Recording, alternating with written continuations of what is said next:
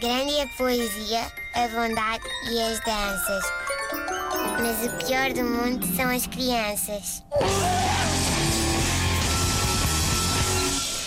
Olha, hoje quero falar de um sítio especial. Ah, olha, pode até ser uma sugestão para estas férias. ah, quem sabe, os miúdos estão, estão sem escola, não é verdade? Ah, é uma espécie de pior do mundo são as crianças, edição lifestyle. ok? Ah, é um, é um sítio, preparem-se, é um sítio mágico e incrível, onde o sol brilha e o tempo chega para tudo.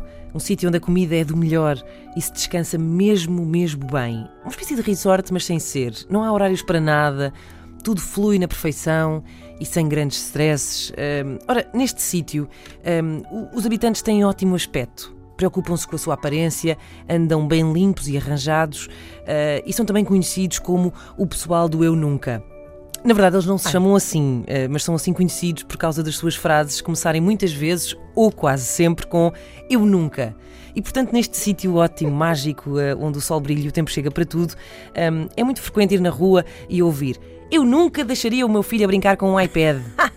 ou Eu nunca vou deixar os meus filhos verem televisão. Eh, eu nunca vou deixar que os meus filhos controlem a minha vida.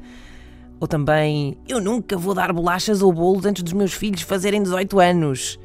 E até, eu nunca vou permitir que um filho meu faça uma birra assim num restaurante. Ah, eu sei, eu sei, calma pessoal, calma. Eu já vos ouço desse lado a perguntar: Mas Inês, onde é que descobriste esse sítio espetacular? Esse sítio mágico e incrível onde o sol brilha e o tempo chega para tudo e as pessoas parecem estar cheias de certeza na vida?